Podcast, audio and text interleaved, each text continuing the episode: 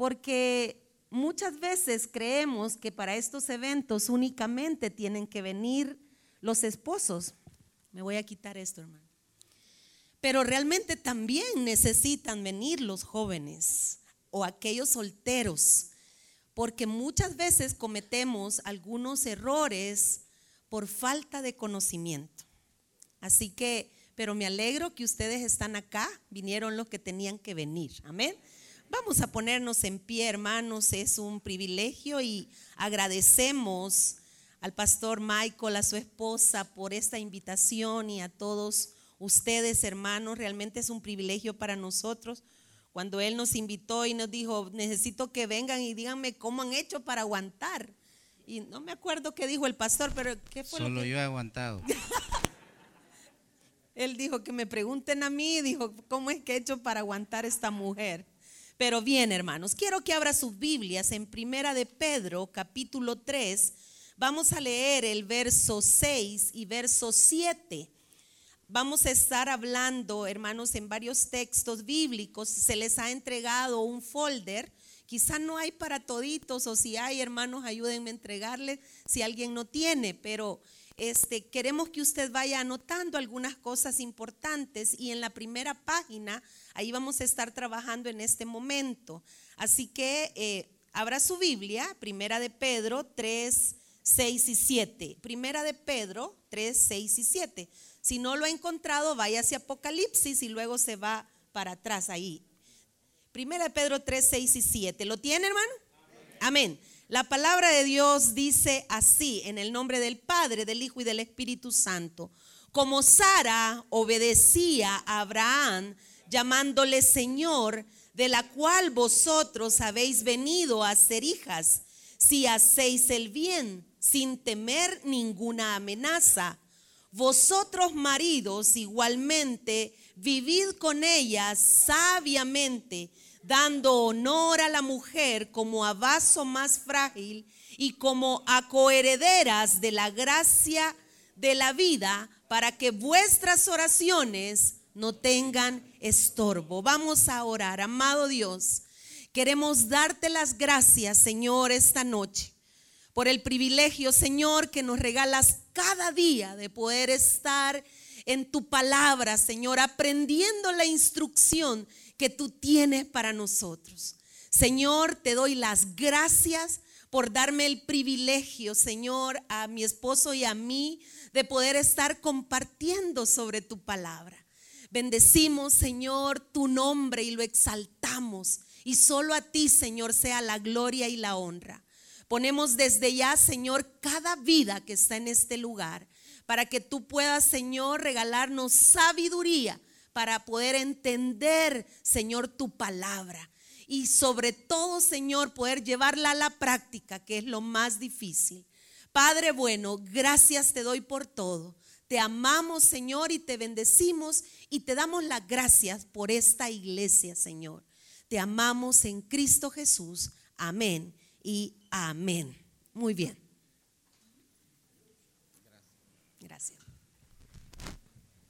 Dios me los bendiga, hermanos.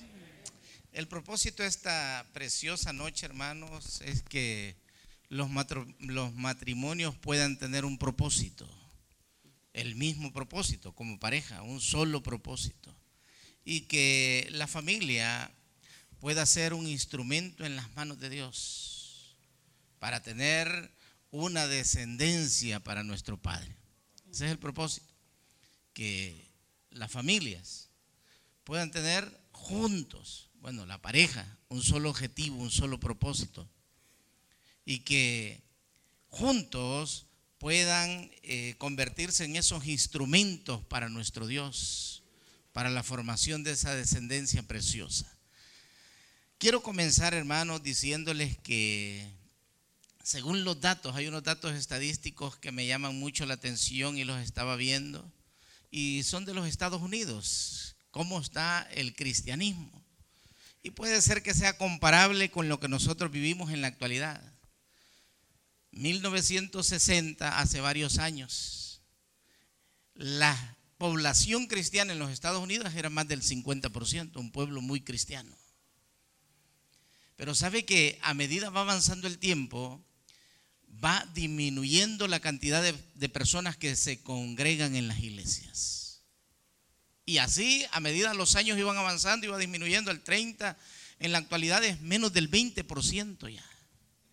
Y hay una proyección que se hace que para el 2050 la probabilidad es que sean menos del 5% las personas que buscan las iglesias. Mire qué difícil. Al igual que en Europa, en Europa esos son los datos. Tenemos también, hermano, otros datos eh, importantes que nosotros tenemos que saber que los cristianos, los que venimos a la iglesia, sabe que menos del 20% lee su Biblia, de los que venimos a la iglesia. Yo no sé en cuál está, si está en el 80 que no la lee o está en el 20 que la lee. Pero son datos, hermano, que nosotros necesitamos saber para tener nosotros ese discernimiento de hacer que las familias funcionen, que las personas caminen bien, que las cosas cambien. Hay otros datos que yo quiero compartir con ustedes, hermano, que es que de los matrimonios, porque también es necesario, hermano, que nosotros nos demos cuenta que en la actualidad menos del 25% de las personas se casan. Antes era mucho mayor ese dato. Era un anhelo para la mujer casarse. Hasta soñaba con casarse. Hoy, hermano, ¿te querés casar? Uy, no, hombre, ¿para qué pues? Tenemos menos del 25% de las personas que están eh, llegando al matrimonio. Y sabe que las edades y vuelvo a edades pasadas, unas cuantas décadas atrás, la edad promedio del matrimonio era 24 años. Y hoy la edad promedio sobrepasa los 30 años. Y un dato curioso es que, por ejemplo, en los Estados Unidos, las personas se están casando arriba de los 60 años. Muy interesante, ¿va? Hasta esa edad se dan cuenta de la necesidad de poder tener a alguien a los 60 años, o sea, se, se unen, se casan, se separan, mantienen separación y después de los 60, 65 años, cuando llega el tiempo de la jubilación, ellos buscan la manera de unirse de nuevo. Son datos que se están dando y que son muy interesantes y podemos darnos cuenta que así como los datos de la iglesia el enemigo, porque hermano, eso está escrito, la apostasía y todo eso, el borbandeo del enemigo, el enemigo está tratando de destruir la iglesia. Igual, así como quiere destruir la iglesia, porque la iglesia, hermano, es necesaria para que nosotros seamos salvos. Igual la familia es necesario, es el diseño de Dios para fortalecer la vida de las futuras generaciones, de las descendencias. Entonces el enemigo está bombardeando, tratando de destruir no solo la iglesia, sino también los matrimonios. Y tenemos, hermanos, que las separaciones de la poquita gente que se casa, más de la mitad se está separando. Entonces, tenemos que saber nosotros y preguntarnos qué es lo que está pasando. ¿Por qué suceden estas cosas? ¿Por qué no funcionan los matrimonios en la actualidad? ¿Sabe que hay otros datos que nosotros tenemos que tomar en cuenta también, hermano, para poder entender esto? Y al poder nosotros estudiar estas cosas, lo único que se ve es que el matrimonio pareciera que va como en crisis. La gente no quiere casarse. Dice la palabra de Dios que en los últimos tiempos las características de las personas van a ser amadores de sí mismos. La gente no quiere compromisos. Pensamos solo en nosotros. Hay mucho egoísmo, pero son las características. Entonces, estos datos que nosotros tenemos, hermano, nos sirven a nosotros para poder visualizar qué es lo que está pasando dentro de los matrimonios y por qué es que no están funcionando. Y ustedes tienen ahí en su folder, abran por favor y vean la primera página. Ahí van a encontrar algo que dice mi propósito, un cuadrito. ¿Lo encontraron? Yo necesito, pero así, hermano, escriba por favor, si no tiene, ve ahí cómo hace para que le presten un bolígrafo. Yo necesito que usted escriba cuál es su propósito. el personal. Las parejas que están acá, escriban cada uno cuál es su propósito. No el de no el de su pareja, no el de la mamá, no, su propósito en la vida cuál es. Pero hermano, así, usted tiene que ser consciente y decir, ¿ya ha pensado usted cuál es su propósito en su vida? Escríbalo, por favor. Les voy a dar unos minutitos, rapidito, porque escríbalo, porque yo voy a preguntar, hermano, léame su propósito. Alguno por ahí le voy a preguntar. Vamos a ver. Les voy a dar unos segunditos, nada más. ¿Cuál es su propósito? Porque todos tenemos que tener un propósito en la vida. Y si nosotros no tenemos un propósito, entonces no sabemos para dónde vamos. Ni lo que queremos, muy bien, no, no, no sabemos. Ni tampoco vamos a saber para dónde vamos a llevar a la familia. Pero ahorita solo su propósito, no el de la pareja. ¿Lo tiene listo? ¿Ya? Usted me está haciendo trampa y no lo está escribiendo, hermano. ¿Alguien no tiene lapicero que levante la mano? Ok. Si ya lo escribió, hermano, necesitamos escribirlo. Si ya lo escribió, ahora yo necesito que usted pueda hablar con su esposo o su esposa ahí donde está, los que están con su pareja, y vean su propósito. Quiero ver si son iguales. A ver, conversen. El que no viene con su esposo, no se preocupe pero conversen los que están con su pareja y los que no están con su pareja no se sientan mal. Ya van a tener, no se preocupen. Y si usted no quiere tener, también no se sienta mal. Ha venido a aprender, amén.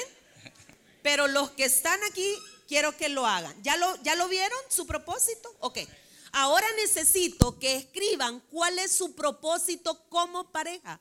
Por si, por si falta.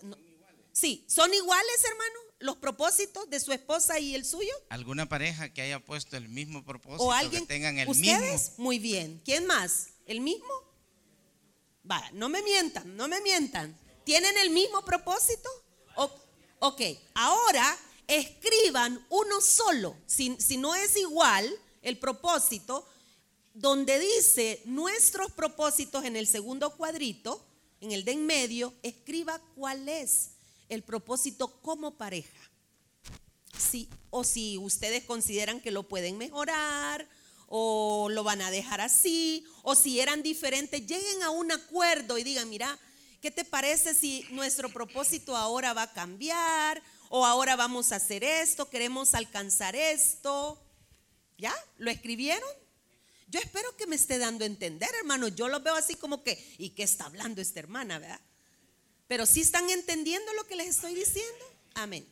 Les doy unos minutitos para escribir nuestro propósito como pareja. Ok. Voy a necesitar tres colaboradores.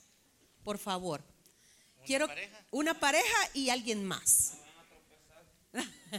una pareja. Una pareja y el ¿Lo hacen aquí abajo? ¿Aquí abajo o aquí arriba?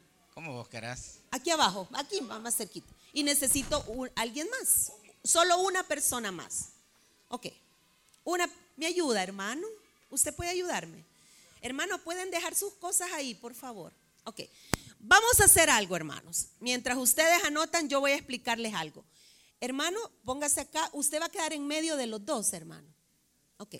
Hermano, usted va a ver, usted va a estar de lado, así. Todos van a estar de Usted viéndolo a él y usted viéndolo a él. Él es su propósito, no él es su No, no, no, no me va a equivocar. Él es el propósito que usted quiere alcanzar. Hermana, él es, él es su propósito que usted quiere alcanzar. Amén. Vamos a, hermano, lo que vamos a hacer es a pensar. Ahora, hermana, ¿hacia dónde está su propósito? ¿Hacia adelante o hacia atrás? Hacia adelante. ¿Hacia dónde está su propósito? ¿Hacia adelante o hacia atrás? ¿Ok? Empujen para poder sacar su propósito adelante. Le van a poner las manos aquí, hermana, ponga las manos aquí, deje el lapicero, hermanita. Eso. Vaya, las dos manos. Empuje por favor su propósito. Usted tiene que empujar para ganar su propósito. Vamos hermano, usted va a lograr su propósito. Dele hermano, dele. dele, hermana, dele. Los dos, la pareja está trabajando por su propósito. Qué bueno, hermano, dele. ¿Qué pasa, pues, hermano? Muy bien, hermano, muy bien. Vamos a dejarlo hasta ahí, hermano. No se vaya, hermano. Quiero preguntarle algo, hermano. ¿Qué le parece? ¿Cómo se sintió usted con, haciendo esto? ¿Qué le pareció? con ánimo para alcanzarlo. ¿Y, y fue fácil? ¿Por qué? Porque él fue como así, como fuerte. Ella es su pareja. A él no se acuerde porque él es su propósito. Usted está con ella. ¿Qué le pareció? No, había un obstáculo prácticamente. Ah, el propósito se volvió ¿qué, hermano? Un obstáculo. ¿Y usted, hermana, qué le pareció? Es- me pareció un poco costoso porque había un obstáculo. Ah, le pareció. El propósito algunas veces se vuelve difícil, ¿sí o no, hermano? Pero ¿por qué, hermanos? ¿Qué pasaría? El hermano es el propósito. Póngase a la par del hermano. Ahí quédese así, hermano. Póngase a la par del hermano. Usted con una mano aquí, póngale la mano. Usted con la otra mano. Empujen su propósito, por favor. Empújenlo. Dele, hermano. ¿Qué le pareció, hermano? Más fácil entre los dos, ¿Por qué sintió que era más fácil? porque nos ayudamos. Ah, pero porque sí se ayudaban, pero en el otro también se ayudaban. Ella empujaba duro. Y entonces, pues, El obstáculo era fuerte. el obstáculo era fuerte, pero él no era un obstáculo. Él era un propósito, no era un obstáculo. Gracias, hermano. Vaya a sentarse. ¿Ven lo que les quiero a ustedes hacer notar? Eso es lo que sucede muchas veces. No tenemos un propósito igual. La pareja, uno jala por un lado y el otro por el otro lado. Entonces, el propósito que yo me he planteado, ¿qué es lo que está sucediendo? Se vuelve, ¿qué dijo el hermano? un obstáculo. Y dice, es que fue difícil. ¿Y por qué? Porque era un obstáculo fuerte, pero no era un obstáculo, era un propósito. Hermano Rodolfo, ¿me ayuda, por favor? Yo creí que ya se le había olvidado. No, hermano Amén. Rodolfo. Hay un Es que él versículo dice que mucho hermano. hablo, hermano. No, no, está bien. No, Hay un versículo que nos manda a nosotros cuando nosotros recibimos a Cristo en nuestros corazones. Dios nos da las indicaciones. Y esto está en Deuteronomio 6. Si usted busca Deuteronomio 6, en el versículo número 4 está prácticamente la indicación esta también la validó nuestro Señor Jesucristo, hermano, cuando prácticamente resumió la ley y los profetas en esto mismo. Dice la palabra de Dios, si usted lo tiene ahí, en Deuteronomio 6, versículo 4. Oye Israel, Jehová nuestro Dios, Jehová uno es. Y amarás a Jehová tu Dios de todo tu corazón y de toda tu alma y con todas tus fuerzas.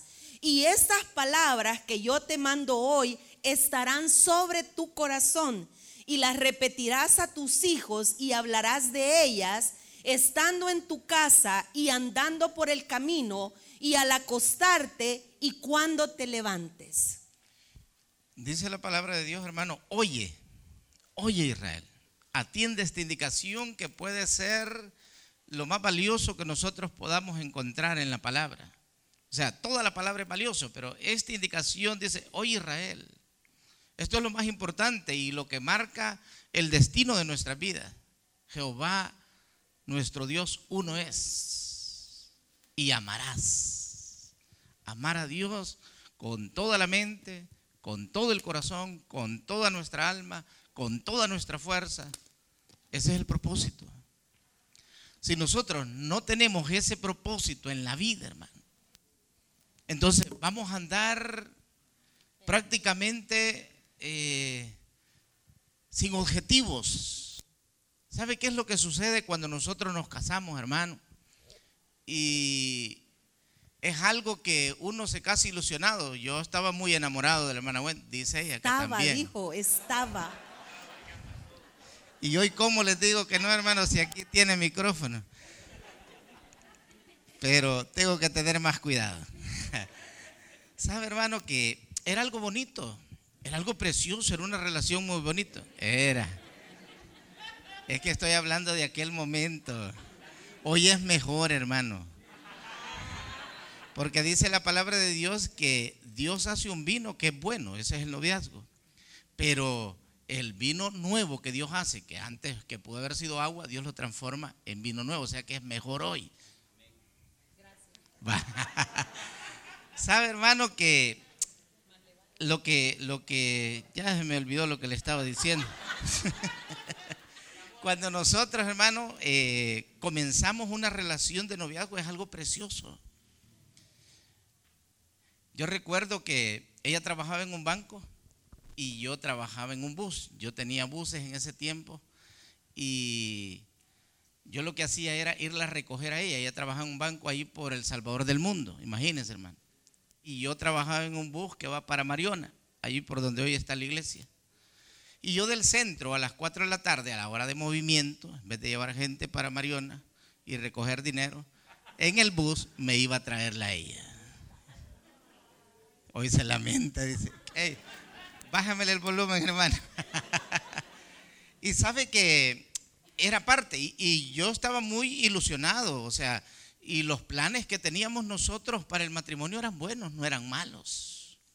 Nosotros nos casamos y los planes que teníamos era seguir estudiando. Ella tenía 19 años, yo tenía como 23 años. y teníamos planes nosotros, planes de sacar adelante a nuestros hijos, de poder tener una vida estable, ya teníamos casa, o sea, teníamos planes bien bonitos. Pero sucede, hermano, que yo tomaba mucho. Pero para mí eso era normal, si para eso trabajaba, según lo que yo pensaba. Yo pensaba que el ir a disfrutar con mis amigos y en algunas ocasiones yo no llegaba a dormir en la noche. No les digo dónde me quedaba, pero no llegaba a dormir en la noche. Pero para mí, mi matrimonio era precioso. Yo amaba a mi esposa, amaba a mis hijas. Una de mis hijas siempre andaba conmigo porque como mi esposa trabajaba, y mi hija mayor, que tal vez algunos la conocen, Stephanie, que algunas veces viene por aquí, ella eh, siempre andaba conmigo. O sea, la amaba mucho, era mi especial tesoro, pero yo hacía cosas, hermano, que destruían el matrimonio. Entonces, si yo hubiera continuado con ese estilo de vida y teníamos buenos propósitos, sacar adelante a los hijos, la educación de nuestras hijas era importantísima, queríamos pagar el mejor colegio, o sea, teníamos algunos planes buenos, pero hacía cosas que hacían sentir mal a ella y yo creía que eso no era malo. Y esos propósitos, el problema es, hermanos, que en esos propósitos que teníamos, Dios no estaba.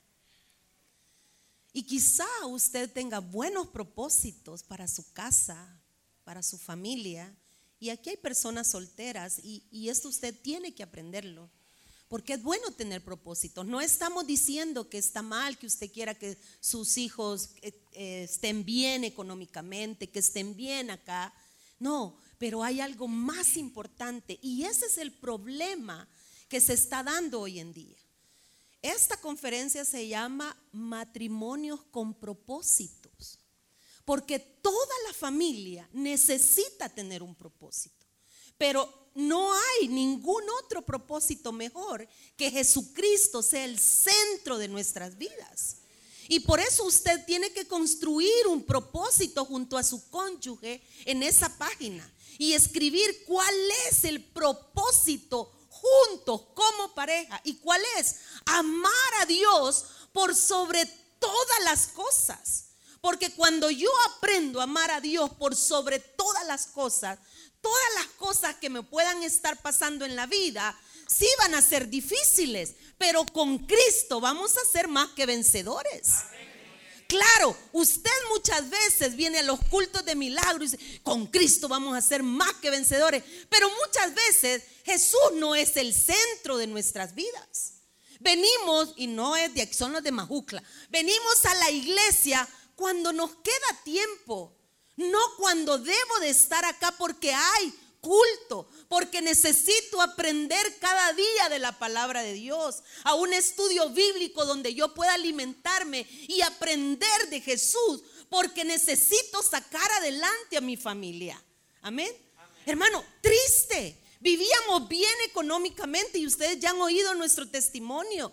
Pero ¿saben qué, hermano? Era doloroso. Para mí como mujer era muy triste saber que mi esposo no llegaba a la casa. Y quizá aquí hayan mujeres también en esa situación tan difícil. Hermano, usted no sabe lo que las mujeres sentimos cuando ustedes no llegan a sus casas. El pensar dónde estará, con quién estará, le habrá pasado algo. Eso es terrible. Emocionalmente se destruye la casa. Porque no solo afecta mi vida como mujer, sino también afecta la vida de nuestros hijos.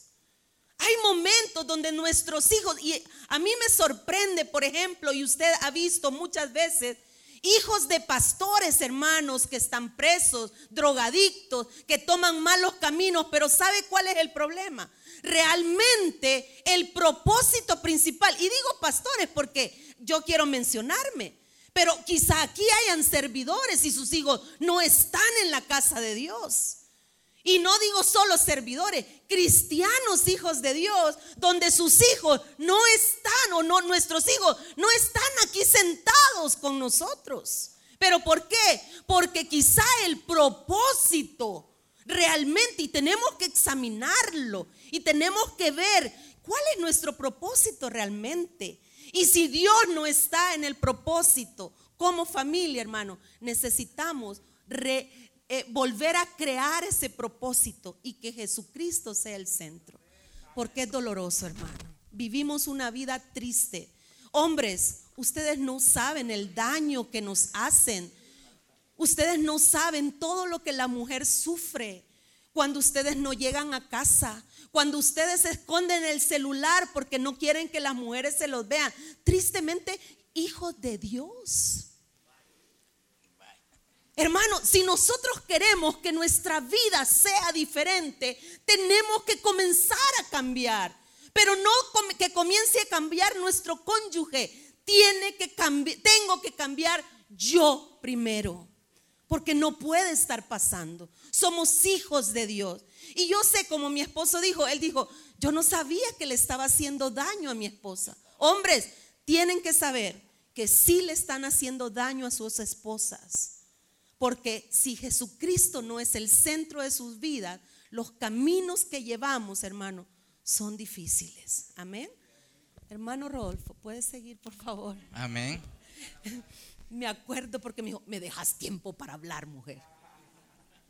Sabe, hermano, que muchas veces nosotros cuando vemos estas situaciones nos preguntamos, ¿por qué no funcionan los matrimonios? ¿Por qué no funciona? ¿Por qué hay tanto conflicto? ¿Por qué hay tanta situación complicada? Y en ocasiones nosotros preguntamos a la pareja individualmente, ¿cómo está su matrimonio? Y uno de los dos dice, bien hermano, bien, para la gloria de Dios, bien. Pero si nosotros venimos y le preguntamos a la otra persona, dice, hermana o hermano, ¿cómo está su matrimonio? Hasta llora si es posible. Mal, hermano. ¿Y cómo está eso entonces? Uno cree que está bien y el otro cree que está muy mal. Entonces, la forma de pensar de nosotros muchas veces, hermano, creemos que estamos haciendo las cosas bien, que es normal. Quizás por lo que nosotros vivimos, por lo que nosotros experimentamos, por, yo no sé, por la experiencia o por lo que nosotros, el entorno donde estamos, creemos que hay cosas que son normales. Y así las hacemos en la casa. ¿Y qué es lo que sucede? Que esa señora es bien llorona, por nada llora.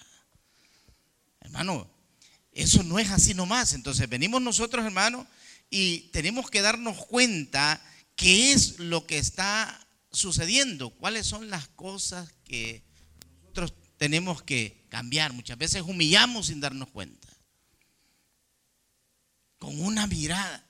Está hablando la señora o está hablando él. Así como antes los papás a los hipótepas, una mirada le hacían a uno y uno ya sabía, la regué y me la van a cobrar. y sabe hermano que muchas veces eso sucede para que el hombre prácticamente humilla a la mujer. Hay un pasaje que yo quiero que nosotros lo, busquemos, está en Malaquías y es una de las cosas que Dios dice, a mí me pone triste, a mí me enoja el que estas cosas suceden. Dice en Malaquías, en el capítulo número 2, en el versículo 13, Malaquías 2.13. Vea lo que dice, si usted lo tiene. Y es y esta otra vez haréis cubrir al altar de Jehová de lágrimas, de llanto de clamor. Así que no miraré más la ofrenda para aceptarla con gusto de vuestra mano.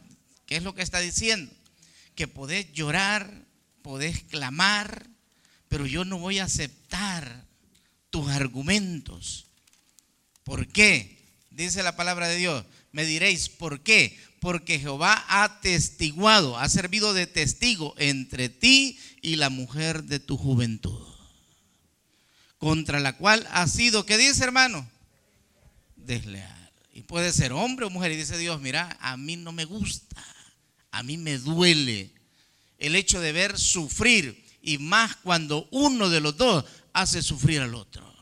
Porque mi propósito, y ya lo voy a ver más adelante, el propósito de Dios es que haya una descendencia para mí, dice, juntos, que puedan trabajar y puedan formar esa descendencia para la gloria de Dios. Continúa diciendo en este pasaje, contra la cual ha sido desleal siendo ella tu compañera y la mujer de tu pacto. No hizo el uno, habiendo él en él abundancia de espíritu. O sea, Dios nos formó como uno, la familia, la pareja se convierten en uno solo. Y dice, ¿y por qué no? Porque buscaba una descendencia para Dios. Dios eso es lo que quiere une a la familia, pero ¿qué es lo que sucede? Por ejemplo, hay situaciones en la familia donde nosotros tenemos que entender, y ese es el propósito hoy, que nosotros podamos decirle, Señor, tú vas a ser primero en nuestra vida, y nosotros como pareja tenemos que saber que somos igualitos, no uno más que el otro. Y por lo tanto tenemos que apoyarnos el uno al otro. ¿Sabe que la esposa se convierte en la persona más importante después de Dios, hermano? o el esposo. Viene la mamá, por ejemplo, viene, no tengo mamá, pero un ejemplo, viene mi mamá y me dice, mira, es, y comienza a hablar en contra de mi esposa. Sabe que mi responsabilidad es apoyar a mi esposa. No, mamá, te quiero mucho, pero no, no te puedes meter en eso. Pero ¿qué hace uno? Sí, mami, esa vieja está loca. Entonces, estas cosas, hermanos, son las que van minando y destruyendo.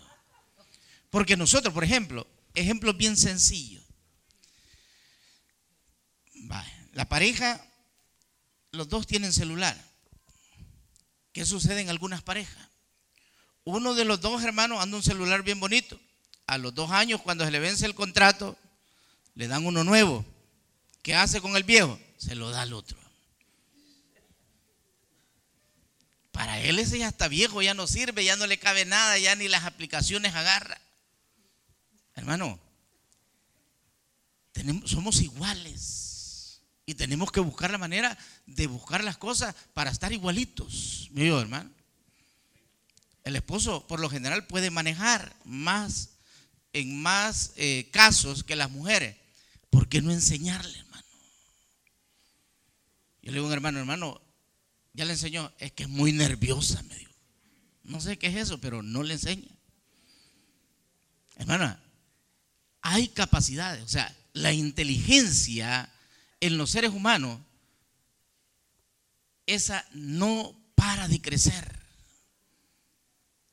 Y las capacidades. Yo puedo honrar a mi esposo y eso es lo que la palabra de Dios nos manda hacer en este. No seas desleal con la mujer que con la que te casaste, pues, con la que hiciste un pacto, la mujer de tu juventud. No seas desleal, no la humilles, no la maltrates, no la menosprecies o la mujer te igual. Lo que tenemos que hacer es, somos iguales, hermano. Hay personas que invierten, por ejemplo, en sus cosas, su ropa, sus zapatos, yo no sé qué cosa, una cantidad. Y en la esposa menos, hermano. O nada. Tiene que ser igualito. En lo que nos ganan las mujeres en la sala de belleza. ¿Cuánto invierte uno? Tres dólares. Y la mujer, ahí sí no nos metemos. Pero sabe, hermano, estas cosas que nosotros, porque el matrimonio, este pasaje que dice, este es directamente Dios diciendo, hey, yo no puedo bendecirte por más que oré, grité, llores. A mí no me gusta que seas desleal con la mujer de tu juventud, con tu esposa, pues. Y no puedes decir, no, yo necesito otra. No, esa es tu esposa y tenés que hacer, porque hermano, la palabra de Dios nos manda a amarnos, a cuidarnos, a hacerla valiosa. Esa es la esposa y tiene que estar, hermano, creciendo en todas las áreas, físicamente bien. O sea, tenemos que preocuparnos para que las cosas estén bien. Hay otro pasaje, hermano, que también, porque estas cosas que la palabra de Dios nosotros tenemos que aprender. Cuando, cuando nosotros venimos, hermano, y yo les contaba que mi vida era así, pero un día yo recibí a Cristo en mi corazón. O sea, cuando yo recibí a Cristo en mi corazón, hermano, yo descubrí algo nuevo, yo no sabía. Yo había sido religioso, yo había ido a la iglesia, yo estudié en un colegio católico, pero yo no había conocido a Cristo. Cuando yo recibí a Cristo, hermano, yo descubrí que hay algo más en esta vida. Yo descubrí que podía ser salvo, yo descubrí la salvación. Y por lo tanto, hermano, comencé a servirle a Dios. Claro, cuando yo comencé a servirle, mi objetivo se convirtió el hecho de aprender a amar a Dios por sobre todas las cosas y servirle al Señor. Claro, a los seis meses de yo estar estudiando teología, mi esposa me preguntó un día, ¿cómo es teología? Soy llamada, le dije. Como el pastor general decía que si uno preguntaba qué es teología, era llamado. Tenés que ir a inscribirte, se fue a inscribir. Hermano, y juntos, ya juntos, amando a Dios, las cosas cambian. Si hay dificultades, sí, pero como tenemos un propósito, hermano. Tenemos un objetivo que es aprender a amar a Dios y enseñarle a nuestros hijos que también amen a Dios. Y que honren a Dios y que aprendamos de la palabra. Hay muchos pasajes, porque esto, hermano, cuando nosotros venimos al matrimonio, cuando nosotros nos casamos, antes de no conocer a Cristo está bien que nosotros maltratemos, humillemos, pero cuando ya conocemos a Cristo, hermano, nos toca honrar, hacer valer, no hablar mal de la esposa con nadie, no hablar mal del esposo con nadie. Nos toca honrar. Si hay algo, se arregla. Y saber, dice la palabra de Dios, vas a dejar a tu papá y tu mamá. Eso es difícil, hermano, porque la relación más grande que puede existir quizás es la de padre a hijo. No, hombre, hermano, si yo doy la vida por esas bichas. Pero, ¿sabe, hermano? Dice que un día ellas se van a casar y va a ser más importante el esposo que yo. Así es el diseño de Dios, hermano. Ese es el diseño de Dios. O sea que el esposo de ella tiene que ser mejor que nosotros. Ese es el diseño de Dios. Y tiene que ser un hombre valioso, herencia de Jehová. Dice la palabra de Dios, hermano. Hey, hermana Wendy, lo siento. Va. Hay un pasaje en Proverbios 12, 22. Aquí está. Proverbios 18, 22, perdón. Búscalo. 18, 22. Mire qué bonito. Proverbios 18. Dice la palabra de Dios, el que haya esposa haya el bien y el, el que alcanza la benevolencia de Jehová y alcanza la benevolencia de Jehová. ¿qué es lo que tenemos que aprender, hermano? Que nosotros, cuando encontramos pareja, ya nosotros no somos seres individuales. Yo ya no puedo pensar en mí solamente, sino que también en mi esposa y en los hijos. Los hijos no son un obstáculo, así como veíamos nosotros, ¿verdad? Los hijos son parte, entonces juntos. Claro, van a haber dificultades y ahí en la vida hay muchas cosas, pero dice la palabra de Dios, hermano, que cuando nosotros encontramos pareja, encontramos la bendición de Dios. Es una bendición de Dios el tener una pareja, hermano, y por qué no ser feliz con ella. ¿Por qué, hermano, dejamos que el enemigo venga y mini destruya en lugar de tener a alguien, hermano, con quien decir, vamos hoy en la noche a tomarnos un café? Aunque los hijos se enojen. Pero en lugar de estar peleando. Esto es el diseño de Dios. El diseño de Dios, hermano, es que los matrimonios funcionen. Dios así lo ha diseñado.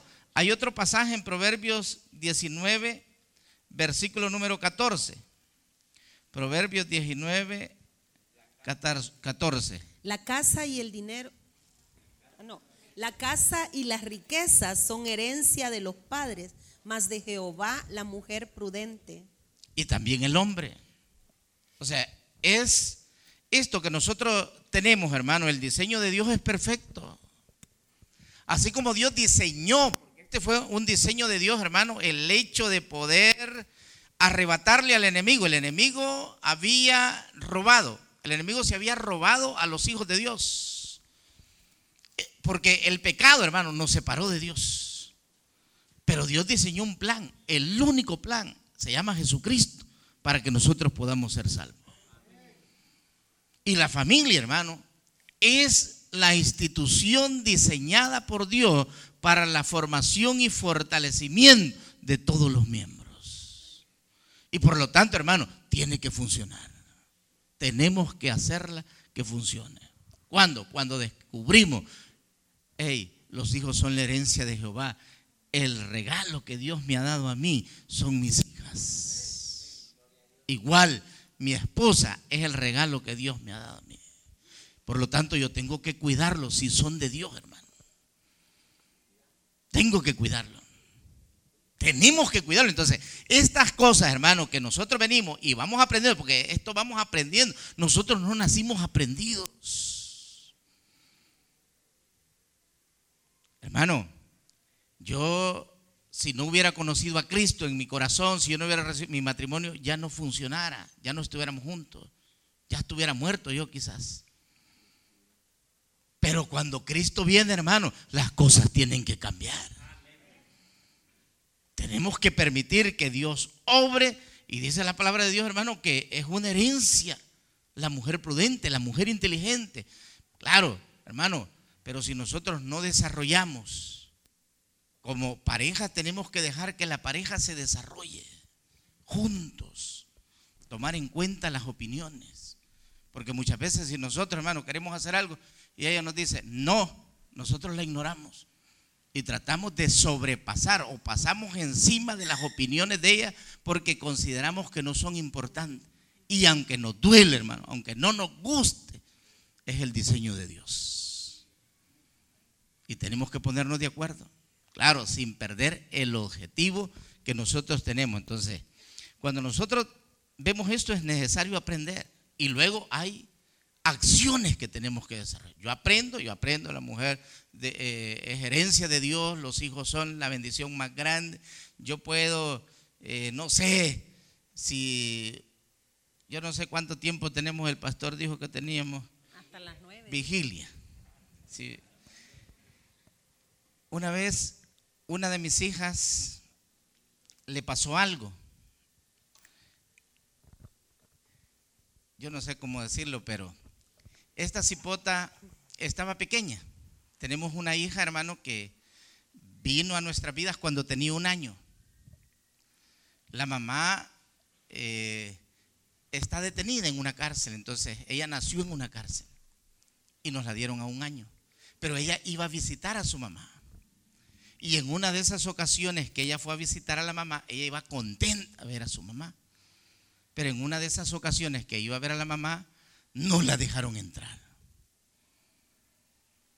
Y la abuela tenía que irle a dejar algo a la, mamá de ella y le dijo, espérame aquí. Y la dejó con el custodio, aquí con el pastor Mike, con el custodio de, de la cárcel. Y dijo, voy a ir, fue a dejar la cosa y se regresó, pero ella tuvo miedo de quedarse sola. La siguiente vez que iba a ir ya no fue alegría para ella. Y dijo, papá, ¿y si me vuelven a dejar afuera? ¿Y si no me dejan entrar? Y comenzamos a preguntar y dijo, no, es que la vez pasada no me dejaron entrar y me dejaron con un señor afuera. Hermano, a mí me dolió el corazón. Y le dijimos a la señora, mire, si un día no la dejan entrar o algo, llámenos que donde nosotros estemos nos movemos a traerla, pero no la deje sola. Así tenemos que amar, no solo a los hijos, también a la esposa. Porque eso, hermano, incrementa el valor de la familia. ¿Están conmigo, hermano? Mujer virtuosa, ¿quién la hallará? ¿Cuándo somos valiosos? Cuando somos valiosos para nosotros mismos, hermano. Entonces, ¿qué vamos a hacer? Las acciones. Lo primero que tenemos que hacer es asumir la responsabilidad. Yo tengo que dar el paso, yo tengo que aprender a seguir el camino. El camino, hermano, no se pierde, se llama Jesucristo.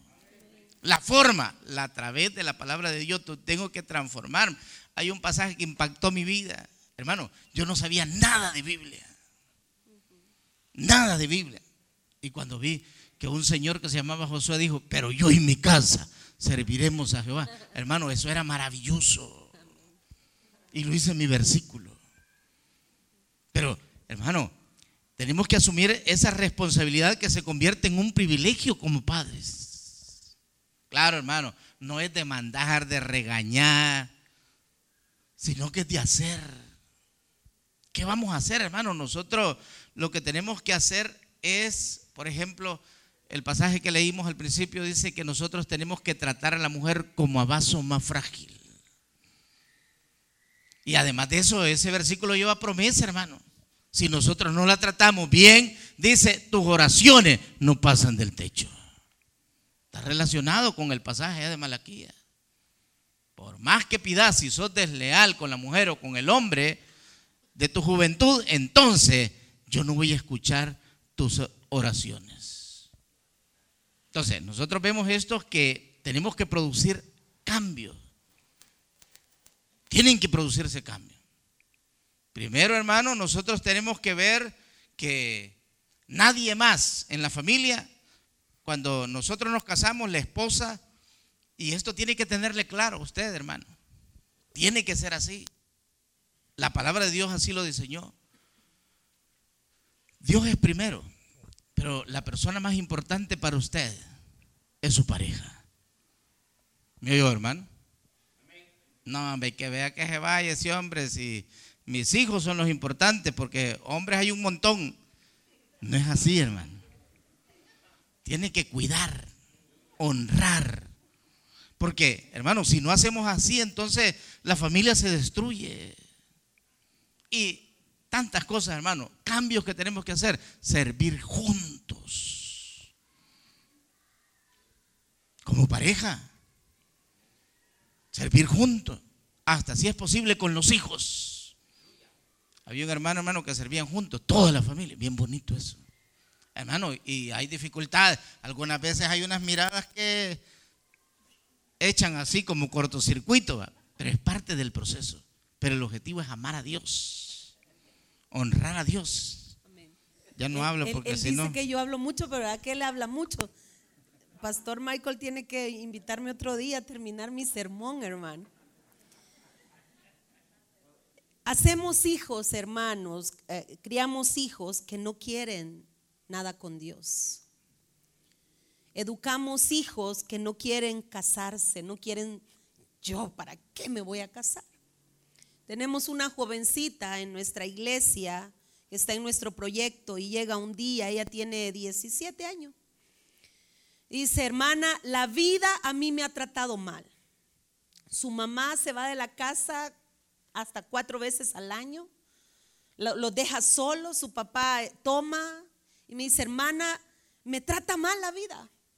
Eh, he agarrado un trabajo en el centro, me dice, y un día en Navidad me robaron, me quitaron lo del mes, me robaron el teléfono.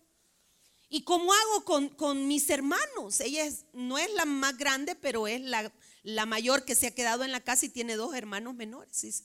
Mi papá, yo no cuento con mi papá porque él una vez se va a tomar, se gasta el dinero que ha ganado. Tengo que guardar, hermana, a mí la vida me ha tratado mal.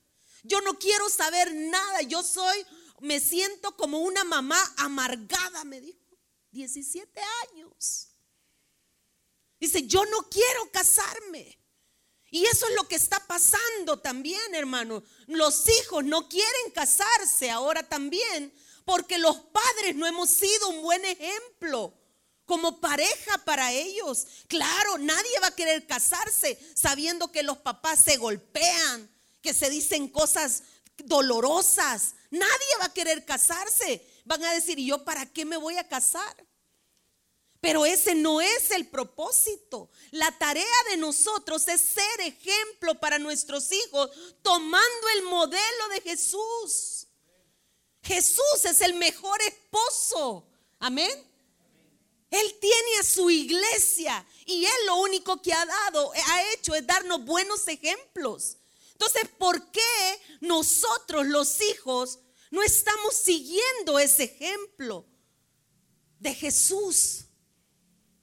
Hermano, necesitamos cambiar eso y tenemos que aprender como mi esposo decía. Y hermano, esto no consiste en que el matrimonio ya me caso y ya todo es bonito. No, hermano, es una obra que está que no está acabada, no está terminada. Y cada día necesitamos ir aprendiendo para ir pudiendo, para ir mejorando cada día en aquellas cosas que no están bien. No todo es perfecto. No, de repente nos tiramos chanclas. No, broma, hermano. Casi, pero no. Solo ella a mí dice. No, hermano, o sea, no es fácil. Pero con Jesús tomado de la mano, hermano, las demás cosas nos van a venir mucho más sencillas. El problema es que en su casa Jesús no es el centro de su vida. No hemos tomado a Dios formalmente y decir, Jesús, realmente quiero vivir para ti. Cuando aprendemos a vivir para Dios, hermano, todas las cosas son mejores. Miren, nosotros después de servir, de repente, este hombre me dice, vamos a tomarnos un café. No crea que por gusto lo digo. Y dijo, aunque se enojen las hijas, porque por ahí hay una de camisa amarilla que no voy a decir quién es. Pero dice, recuerden que tienen hijas, porque eh, ella es algo así, ¿ve? Ahí dice, recuerden que ustedes tienen hijas, pero nosotros nos vamos. Y, al- y alguien puede decir, sí, pero ya están grandes, pues yo cómo voy a dejar los niños. Si los deja para otras cosas. ¿Por qué no le deja a alguien sus hijos? Lo deja para cualquier otra cosa, para ir a clase, para ir a trabajar. ¿Por qué no los deja un ratito y se da una escapadita? A tomarse un café. Y usted puede decir, ah, pero tienen pisto. No, si cuando no tenemos pisto, en la moto más económico. Me pongo un pantalón y nos vamos para la playa. A la orilla de la playa. ¿Y cuánto gastamos? Nada, porque está caño y no me, no me invita a nada. Es broma, hermano. Solo me dice, aquí para que veamos la luna. me. Y como nosotros, ¿verdad? Somos bien. Las cosas emocionales nos pueden más que las cosas materiales. Ay, sí, qué bonita la luna.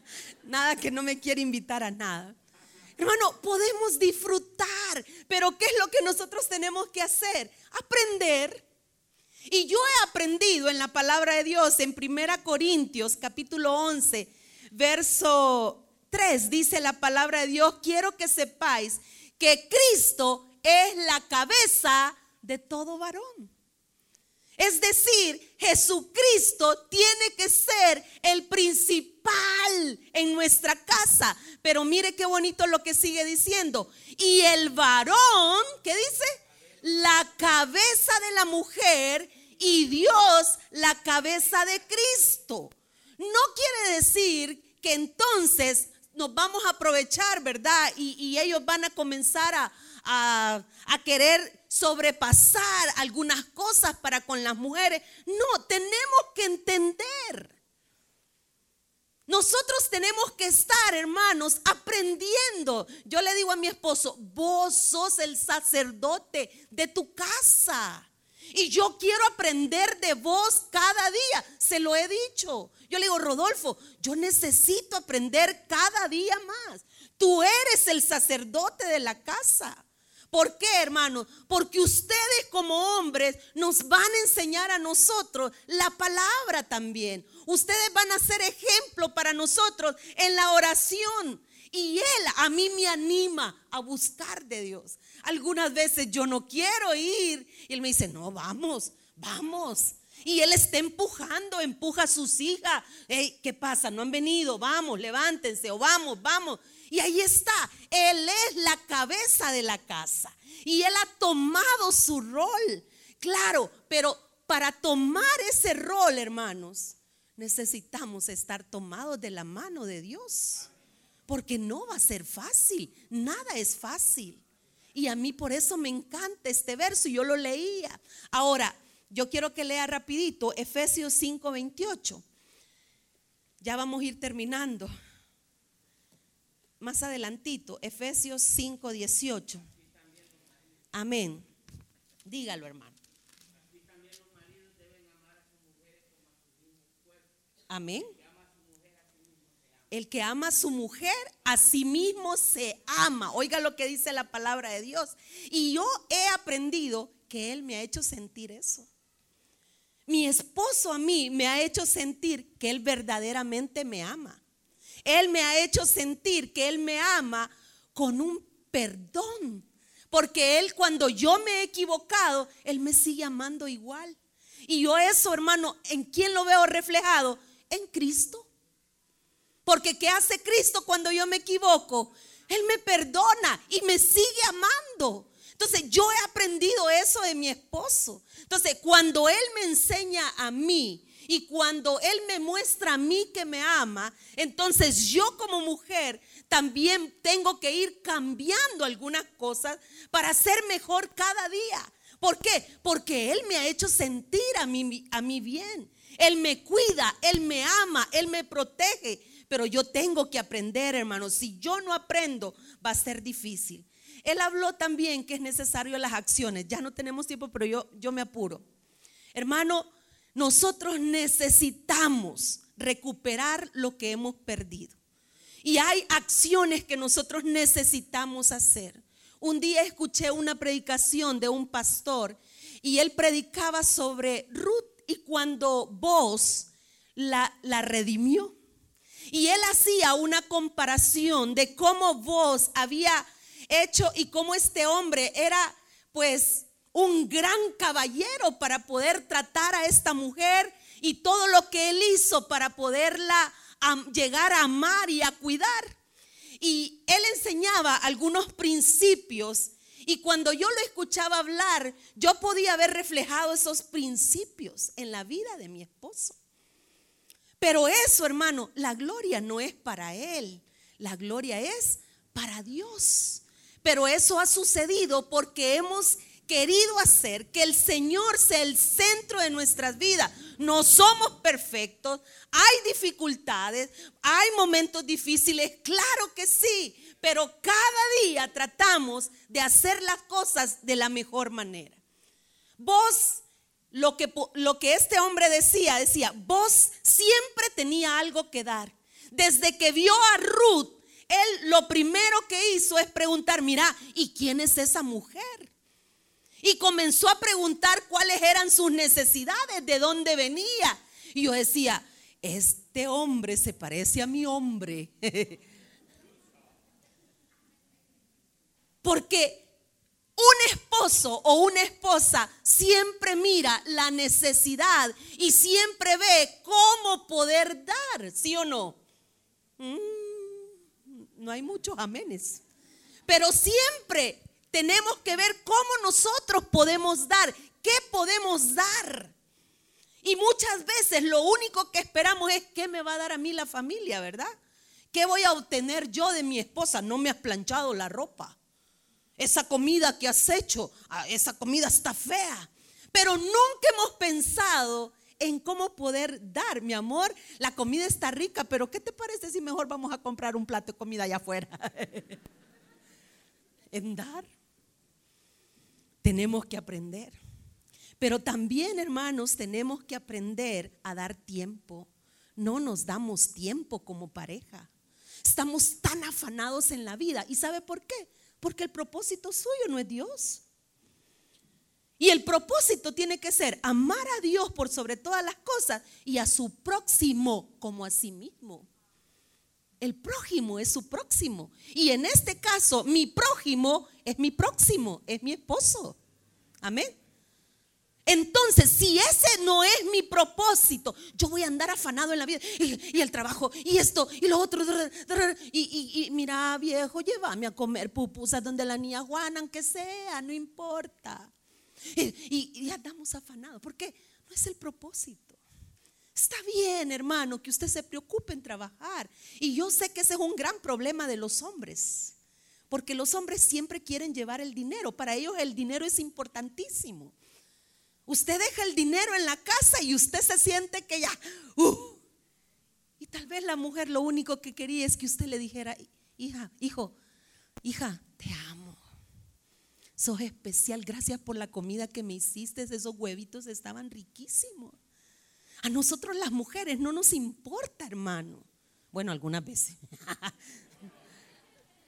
No nos importa, hermano.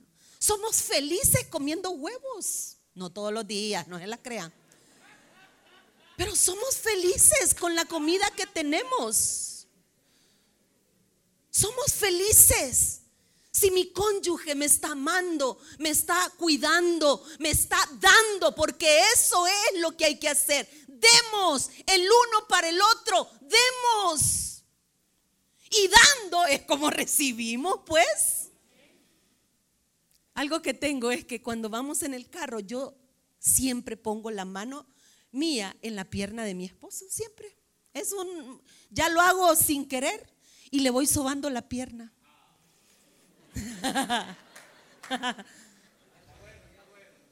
Porque también los toques físicos son importantes en la pareja. Cuando de repente vamos pasando y la nalgada, ¿verdad? Ay, ¿qué te pasa? Pero nos gusta, hermanos. Nos hacemos las enojadas, pero nos gusta.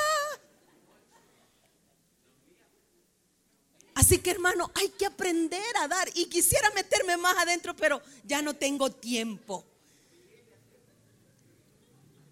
Pero también aquí en este, en, en, el libro de Ruth podemos ver, y ahí usted lo lee, el capítulo 2 de Ruth, puede ver cómo había iniciativa. Vos tomó la iniciativa, pero también Ruth. Al final le dijo, mira, cásate conmigo, muchacho. Había iniciativa y en la pareja, hermano, tiene que haber iniciativa. Pero tenemos que ser nosotros, y más que todas las mujeres, hermano, tenemos que ser bien explícitas en lo que queremos.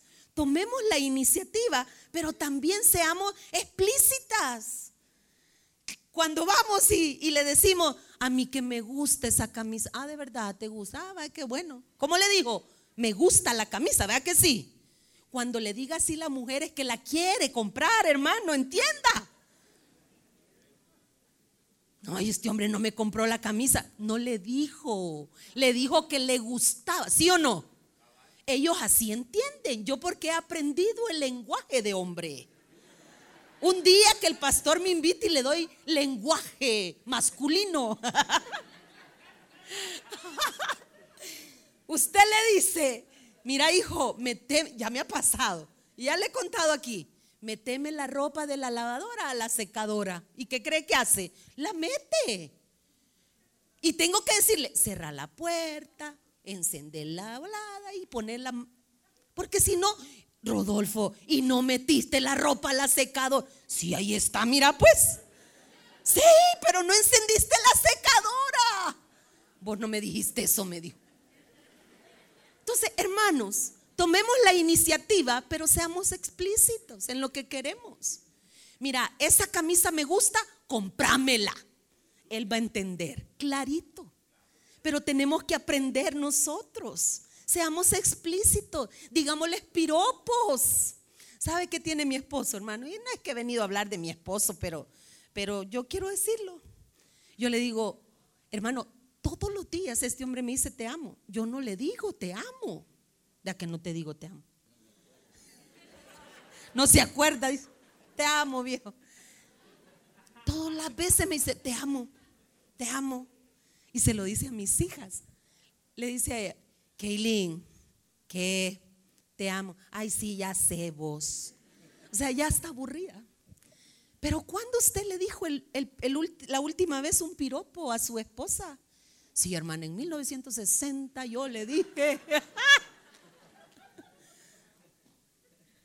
¿Cuándo? Tenemos que tomar la iniciativa, pero tenemos que tomar la iniciativa para bien. Tenemos que tomarnos tiempo para nosotros. Hermano, que no le succione la vida a los hijos. Nosotros ya casi estamos libres. Algunos han de estar bien enojados. Hermanos, los hijos se nos van a ir, pero con quien se va a quedar usted es con su pareja. Mujer, no le ande diciendo a su esposo, andate cuando querás, yo aquí me quedo con mis hijos. La van a dejar esos bichos también. Cuidémonos entre nosotros. Y sabe qué, mi esposo le dice algo a ella, porque cuando nos estamos abrazando, alguien por ahí de amarillo se mete entre los dos. Y él, le dice, a vos te conviene que yo ame a tu mamá, le dice mi esposo. Porque es la verdad. No estoy diciendo, cuando yo le digo de los hijos, no estoy diciendo que los va a despreciar. No, es que les conviene. Porque cuando usted como pareja se ama, hermano, eso se ve reflejado en los hijos. Claro que se ve reflejado y por eso nosotros tenemos que cuidar eso. Seamos nosotros, hermanos, siempre seamos eh, personas que querramos querernos, que queramos amarnos. Otra cosa, hermano, que podemos ver es que este voz fue sensible a la necesidad de Ruth. Y es lo que estábamos hablando. O hombres o mujeres, seamos sensibles a las necesidades de nuestro cónyuge. Hay mujeres, vea que nos gusta ir a la sala de belleza. Ay, hermana, no le gusta a usted, solo a mí. ¿Verdad que nos gusta que nos escuchen, hermano? Claro que sí. Pero también a los hombres, hermanos, les gusta que les que nosotros seamos sensibles a sus necesidades. Y tenemos que estar pendientes como mujeres. Ahora, ya para terminar, porque yo ya siento que el pastor Michael me manda a sentar. No, Tiene que saber, hermano, que nosotros tenemos que hacer nuestro trabajo. Hombres necesitan hacer su trabajo para satisfacer a sus esposas. Mujeres necesitamos hacer nuestro trabajo para tener hombres satisfechos en todas las áreas de nuestra vida. Lo necesitamos. Pero ¿de qué manera lo vamos a hacer? Si Jesucristo está de nuestro lado hay que cumplir la responsabilidad que Dios nos ha dado a cada uno. La bendición más grande o el, el éxito de Ruth y de este hombre, que ya, yo ya no pude ni meterme al texto, hermano, la bendición más grande es que Dios fue primero en la vida de ellos. Y ese fue el éxito. Y eso es lo que nosotros tenemos que, que hacer en nuestra vida. La mujer necesita entender que si Dios no está de su lado, las cosas van a ser más difíciles. El hombre necesita entender que si Dios no está de su lado, vamos por mal propósito. Hermano, necesitamos ver esa responsabilidad. Que mis hijos puedan ver, los que tenemos hijos, solidez, ejemplo, pero sobre todo que ese propósito sea claro. Amén. Y cerramos leyendo este propósito, el propósito que lo leímos, el pastor lo leyó, Deuteronomio, y usted anótelo en esa hojita que le dimos, hermano, porque no se le puede olvidar. Usted tiene que hacer ese voto, Deuteronomio 6, del 4 al 7. Dice la palabra de Dios. Gracias, léalo, hermano, porque no lo encuentro. Jehová uno es. Amén. Siga, hermano.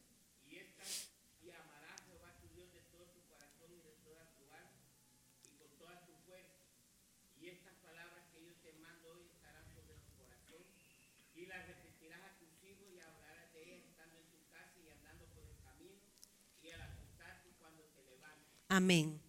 Amarás a Jehová tu Dios, hermano, con toda su fuerza y con toda su alma. Y también, hermano, necesitamos am- amar a nuestro próximo. Y nuestro próximo es nuestra pareja, es nuestra familia. Quiero que cierre sus ojos y vamos a orar esta noche. Cierre sus ojos. Dele un fuerte aplauso al Señor. Amén.